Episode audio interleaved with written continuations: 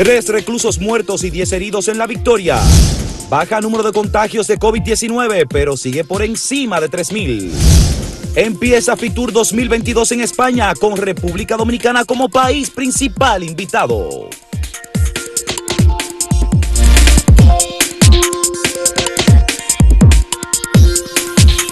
Bueno, Samuel, antes de que pasemos a los temas duros, hay que decir que un deporte que genera mucha pasión entre los dominicanos y dominicanas es el béisbol y que ya hubo una definición este fin de semana de los dos equipos que hoy empezarán la serie final. Son los Macorís que se van a enfrentar. Macorís del Mar, San Pedro, con Macorís mm. del Nordeste, que es San Francisco, que ya una vez se enfrentaron en 2014 2015, si la memoria no me falla, y los gigantes obtuvieron ahí su única eh, corona. Es una forma ahora un poco de buscar la revancha de parte de las estrellas y los gigantes revalidar ese título que obtuvieron y que han estado intentándolo, intentándolo y no han podido de nuevo. Ellos tuvieron la final el año pasado, pero las Águilas, en un gran regreso, se hicieron con la corona.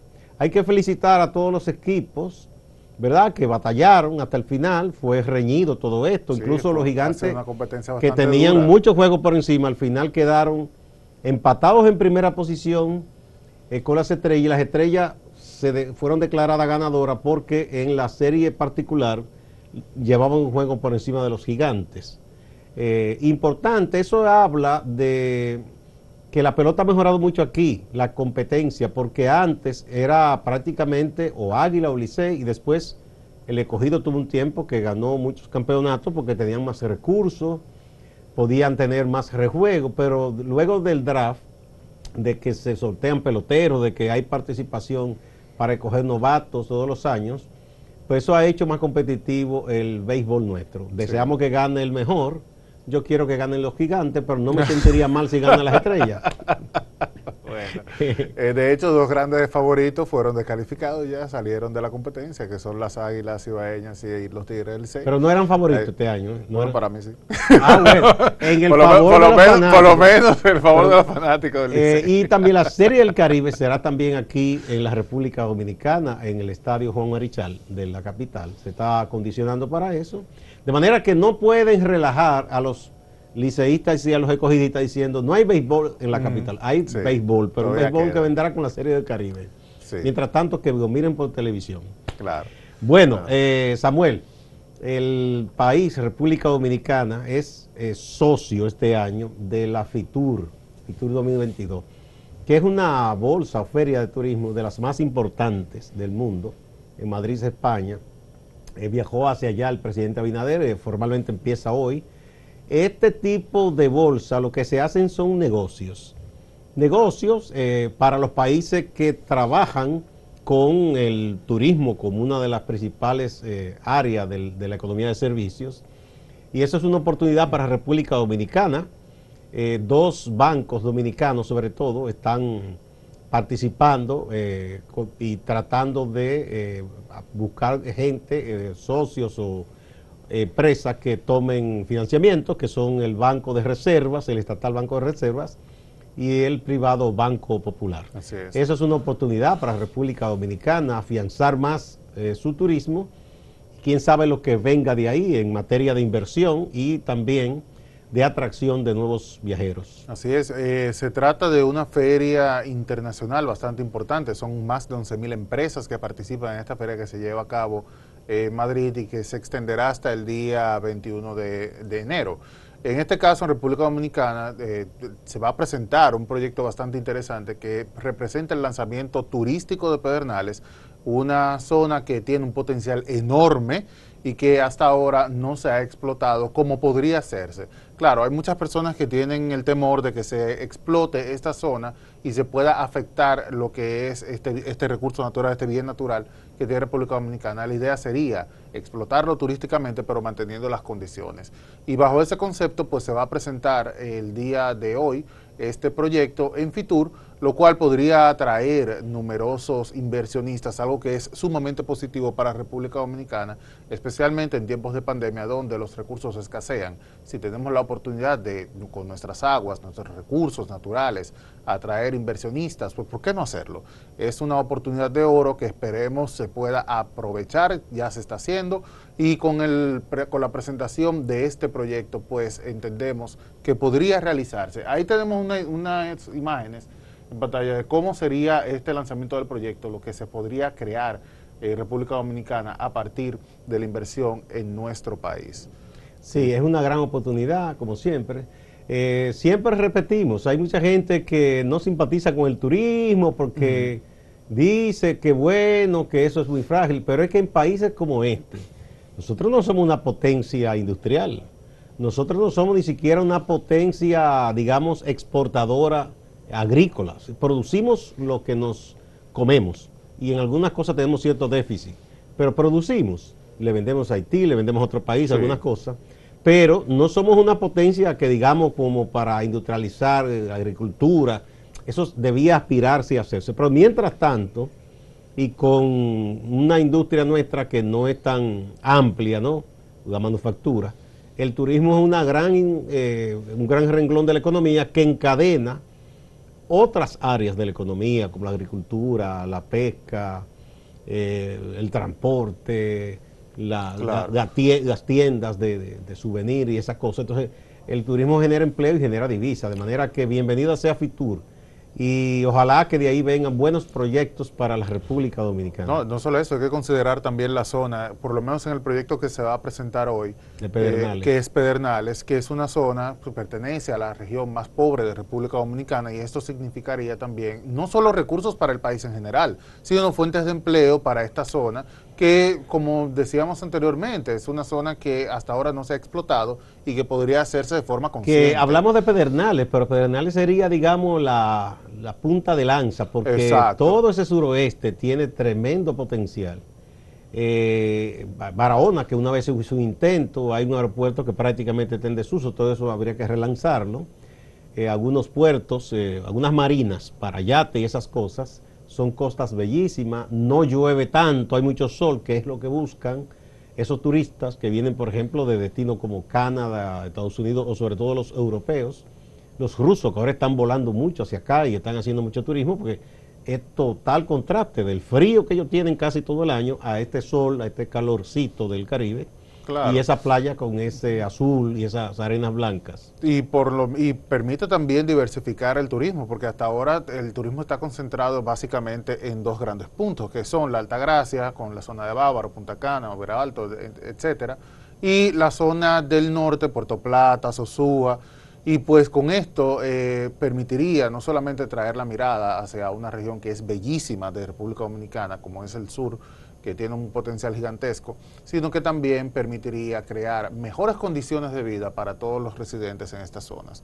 Así que es un... Y, yo digo, voy más allá, eh, además de, esos empleos y todas esas cosas, internamente en la temporada baja, quizá haya más competencia y se trata mejor al turista interno dominicano. Claro que... Porque ya, ya se va a repartir el pastel entre que ese, es un, ese es un dolor que hay entre nosotros, que vemos que República Dominicana es un país que se enfoca mucho en el servicio al extranjero, sin embargo el nacional pues es a veces un poquito descuidado. Y esto podría crear una competencia bastante saludable para que no solamente en el, en el este, que es el, ahora mismo el principal motor turístico del país, eh, y en el norte, pues haya un interés para atraer no solamente al extranjero, sino también al, turista dominicano que genera un ingreso importante para esta zona. Claro. Bueno, en muchos casos ha sido la salvación, como se vio ahora en la pandemia. En la pandemia fue así. lo primero que se abrió fue el turismo interno y de hecho se dieron incluso condiciones eh, por parte del Estado para que pudiera apoyarse nuevamente el turismo. Y la propia banca que dio préstamos eh, a tasa cero. Claro, y esto... Para mantener esa industria. Claro, y esto sirvió de zapata para poder relanzar el turismo a nivel internacional. Así es. Así que hay que recordar que el dominicano también es un turista importantísimo en nuestro país y no dejamos de celebrar el hecho de que otros lugares como Pedernales en este caso puedan convertirse en objeto de inversión. Yo pensé que tú ibas a decir que no deja de celebrar el hecho de que los gigantes No, no, no, lo celebro por dominicano, pero no más de ahí. Vamos a ver el tema que hemos puesto para las amigas y amigos de hoy. Apoya la decisión de la Asociación Dominicana de Profesores de la ADP de no volver a las aulas hasta el 31 de enero, sí o no. Vamos a ver qué opina la gente.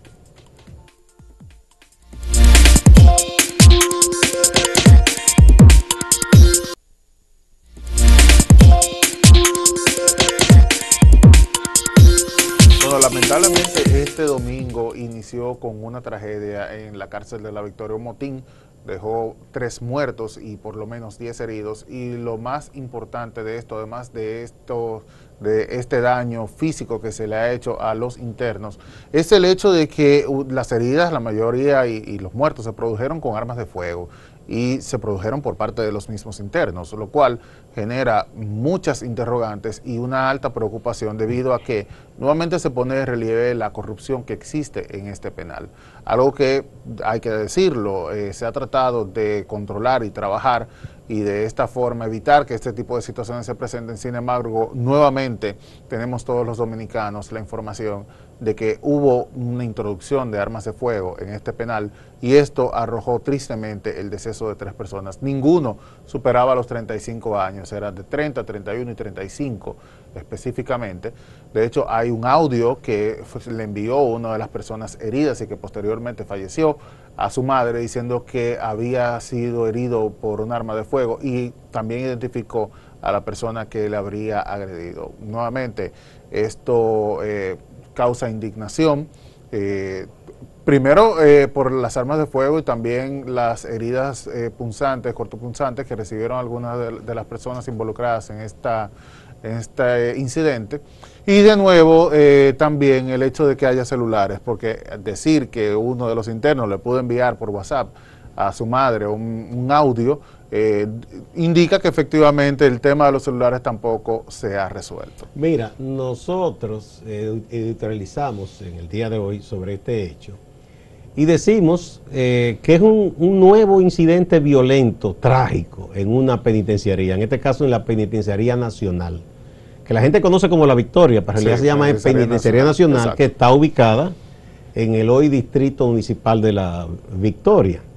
Eh, recientemente hubo otro incidente en Moca, tú recuerdas, y si vamos hacia atrás, aquí ha habido casos, en San Francisco hubo un incidente también, hace unos meses, en que prácticamente se supo después que fue una cosa preparada y que fueron de uno de los recursos que incluso tenía un poder ahí, unos vínculos, era prestamista dentro de la cárcel, tenía como un banco, y fueron y lo acribillaron. En presencia de los policías, militares en ese caso, una, casa, una cárcel mm. controlada por militares en la Fortaleza Duarte.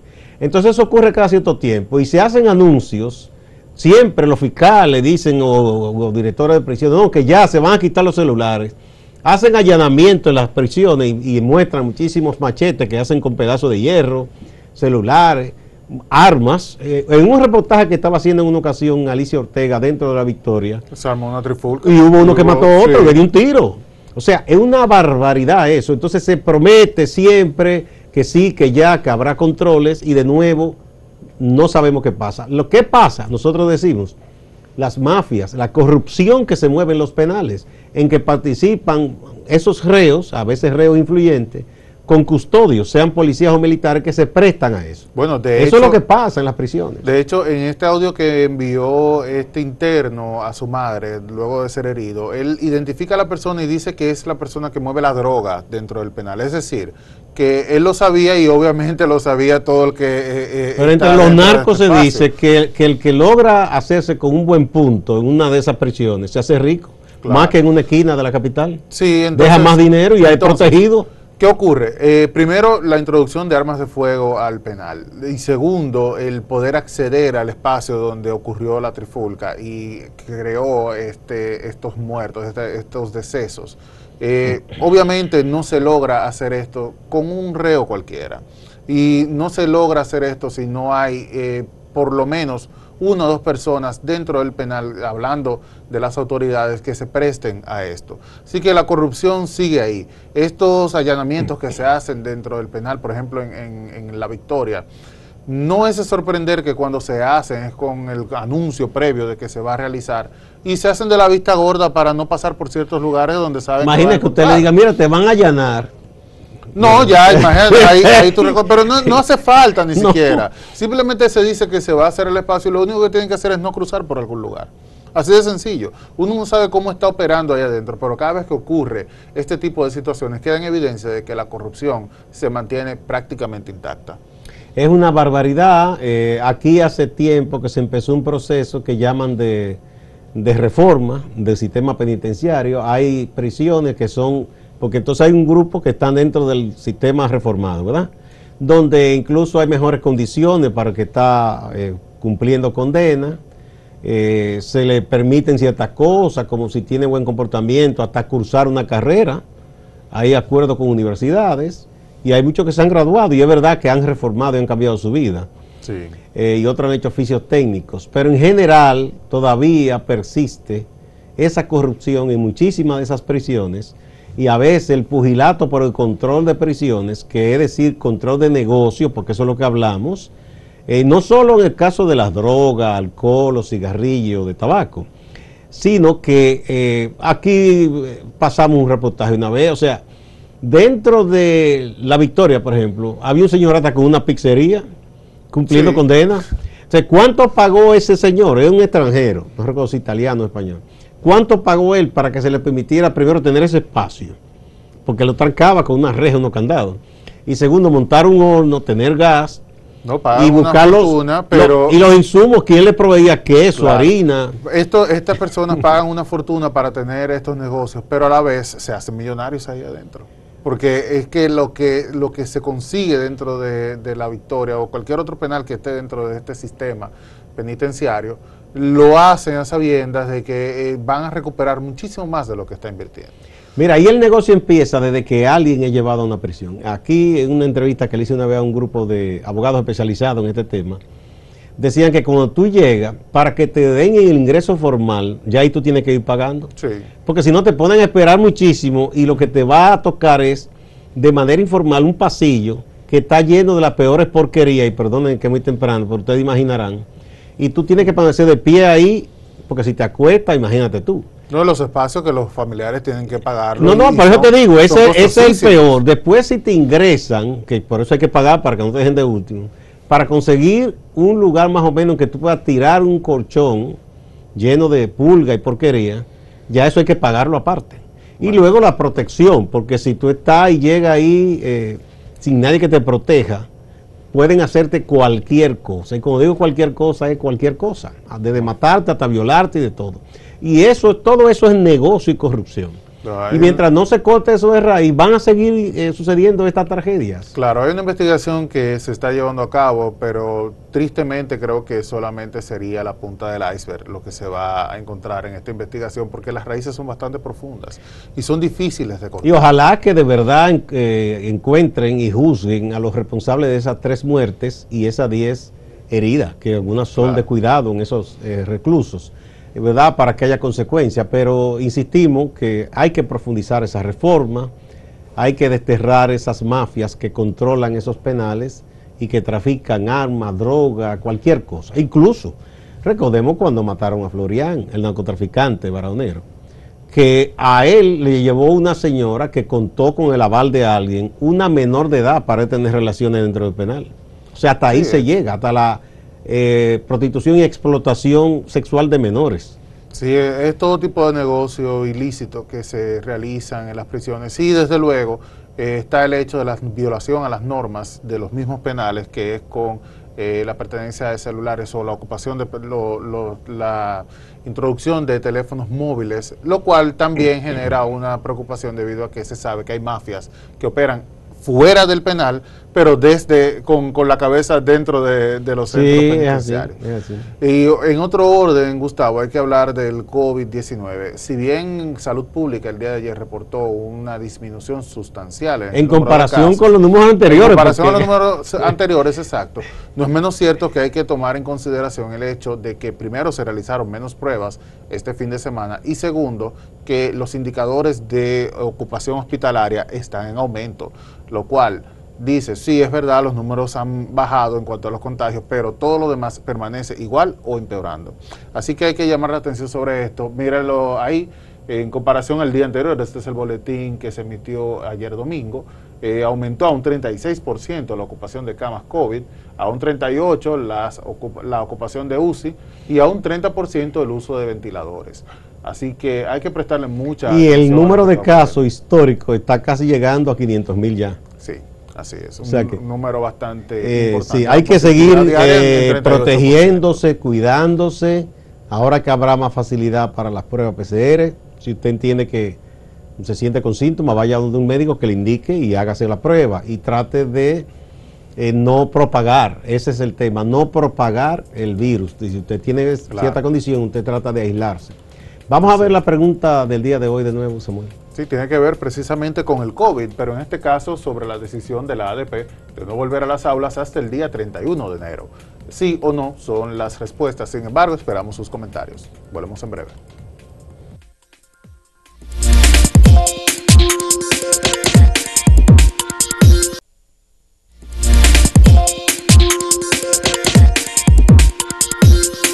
Vamos a ver entonces qué ha opinado la gente sobre el tema de hoy, Samuel. Mira, esto es en el portal. Aquí hay un porcentaje mayor, eh, del se- 64.85%, que no está de acuerdo con la decisión de la ADP de posponer el reingreso a las clases normales, a clases presenciales, hasta el 31 de enero. Y el 35.15% dice que sí, que está de acuerdo con la ADP. Bueno, eh, hasta ahora se mantiene la opinión pública. Mira, aquí cambia drásticamente la cosa. Eh, la gente en Twitter está de acuerdo con un 70.3% con la decisión de la ADP de no volver hasta finales de este mes, mientras que 29.7% dice que no está de acuerdo. Vamos a ver en la plataforma YouTube, a ver si esta define. Mira, YouTube, aquí de nuevo, él no gana con 65%. No, gente que no está de acuerdo con la ADP. Y el sí, la gente que está de acuerdo con la ADP es el 35%. No, pero es que hasta ahora el único sector que no está trabajando es el, el sector público eh, educativo, así que si todo lo demás está trabajando debería seguir también así la educación. Dice Robin Mateo, la salud está primero que todo. Cuando nos fuimos a la virtualidad la positividad estaba más baja, ahora el contagio es mayor. La salud del pueblo está por encima de los intereses particulares. Eso es Robin Mateo. Vamos a ver otra opinión. Aquí está Iván Riva, que dice, soy miembro activo de la ADP. Es un error de Hidalgo y su clan del PLD. Dice Ramsey Elías, no podemos exponer a los más pequeños a servir como vectores en la dispersión del virus. Aumentarían los casos y las hospitalizaciones. Elizabeth Rodgon dice, por eso República Dominicana está en el último renglón de educación. Irresponsables, hay que ser más coherentes. Bueno, difícil este caso. Dice Roberto Mateo, estoy de acuerdo con eso, pero que no les paguen los días que estén sin trabajar. bueno, bastante duro eso. vamos con el compañero Máximo Laureano a Santiago. Adelante, liceísta Máximo Laureano. Gracias, saludos. Santiago inicia su jornada laboral este lunes con un aumento de pasaje, por lo menos en las rutas que son orientadas por la Central Nacional de Trabajadores del Transporte que dirige Juan Marte. Se ha orientado a los choferes de este sindicato a que por lo menos aumenten 25 pesos al pasaje en las rutas urbanas. Es decir, que los usuarios pagarán 35 pesos a partir de este lunes. Habrá carnaval en la ciudad de La Vega. Por lo menos la fecha no se sabe. Los organizadores de este evento anunciaron que posponen la celebración del carnaval en la versión 2022. Dieron un plazo de 45 días para volver a tocar el tema y entonces allí se pondría una fecha para la celebración de estas actividades. El pelotero de las grandes ligas, Nelson Cruz, llevó a cabo una actividad que ya se ha hecho tradicional en el municipio de Las Matas de Santa Cruz, en la provincia de Montecristi. Se trata de una actividad que conlleva clínica para jóvenes que quieren ser peloteros, pero además programas sociales como asuntos médicos y otros. Acompañaron a Nelson Cruz, compañeros suyos que también están en las grandes ligas. Los miembros del CODIA en Santiago llevaron a cabo una programación de actividades, ya que esta institución está en los 59 años. Cerraron este domingo con una actividad que tenían como invitado al director general de la Corporación de Acueducto y Alcantarillado de Santiago, el ingeniero Andrés Burgos. La precipitación media anual disminuyó en un promedio de un 10%, mientras que la temperatura aumentó alrededor de un, de un grado en, ese, en esos eh, seis años, lo que nos indica que vamos a tener serias presiones hídricas, porque a mayor presión y menos precipitación significa un agravamiento de la presión hídrica. Distante pero pendiente, actualidad y objetividad de ese Santiago. Siga con la programación de Acento TV.